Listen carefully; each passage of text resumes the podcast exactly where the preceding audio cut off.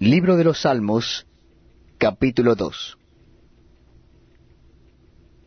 ¿Por qué se amotinan las gentes y los pueblos piensan cosas vanas?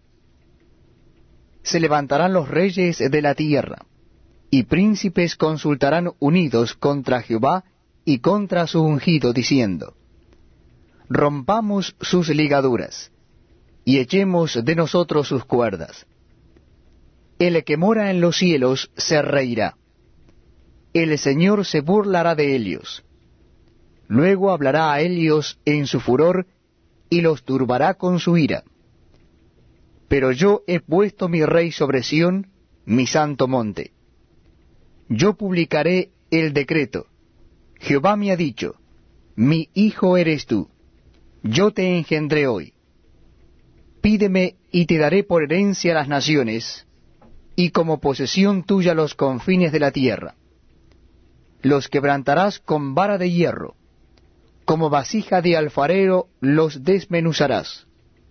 Ahora pues, oh reyes, sed prudentes, admitid amonestación, jueces de la tierra. Servid a Jehová con temor, y alegraos con temblor. Honrad al Hijo, para que no se enoje y perezcáis